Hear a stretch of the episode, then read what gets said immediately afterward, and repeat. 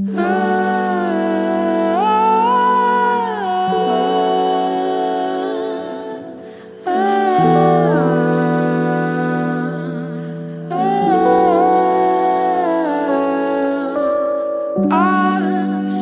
estrelas brilhavam mais forte no mês de abril e as palavras cantadas cantavam mais alto.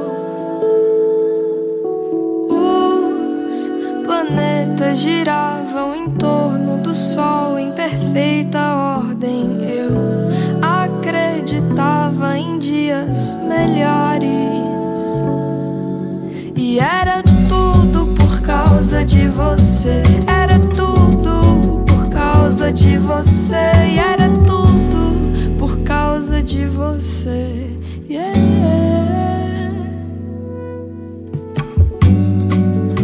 Abril tá diferente. As flores.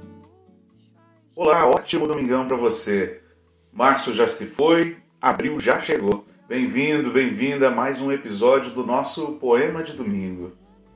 Além de defensor intransigente das florestas, pai do Código Florestal Brasileiro, deputado federal e governador de Minas, Augusto de Lima é um dos poetas brasileiros cuja obra tem a maior quantidade de poemas com profundo valor filosófico e esotérico. Poeta e magistrado, ele nasceu em Congonhas de Sabará, hoje Nova Lima, em Minas Gerais, em 5 de abril de 1859.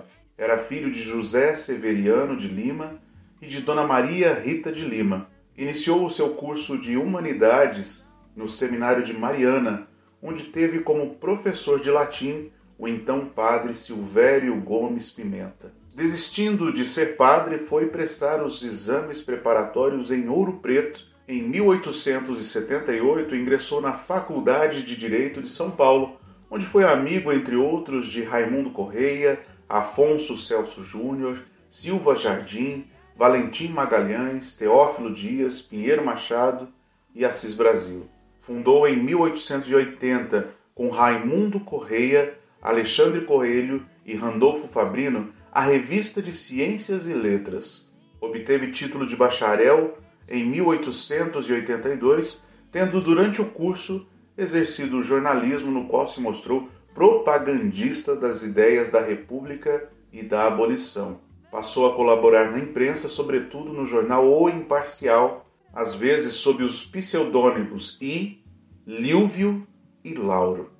Voltou a Minas Gerais, onde foi nomeado promotor do termo de Leopoldina e em 1885 juiz municipal. Em 1889 foi nomeado promotor de direito de Conceição da Serra, no Espírito Santo, onde permaneceu até 1890, quando deveria seguir no mesmo posto para Dores de Boa Esperança, em Minas, acabando por ser escolhido chefe de polícia do estado em Ouro Preto. Agitava-se naquela ocasião o problema da mudança da capital do estado de Minas, e a tese de Augusto de Lima era de que a nova capital devia ser instalada no antigo Curral do Rei, depois Belo Horizonte, ponto de vista que era também o do Barão de Lucena, que era ministro da Justiça.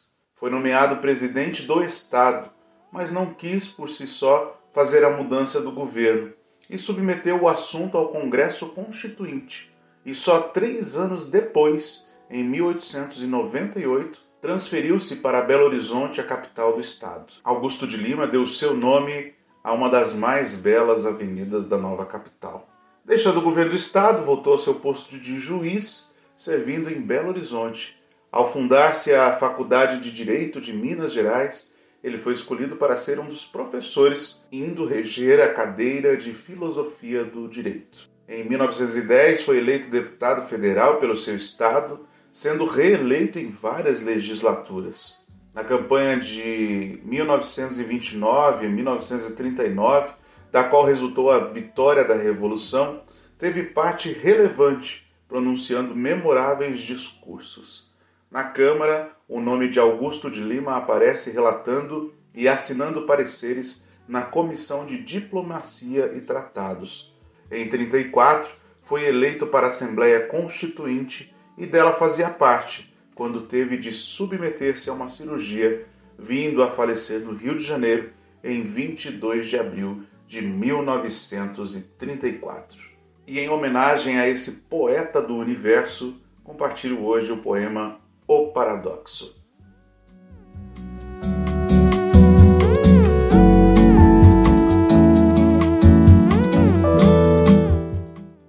Quem pôde jamais dizer-me com certeza de onde vim, se sou simplesmente um verme ou se Deus está em mim?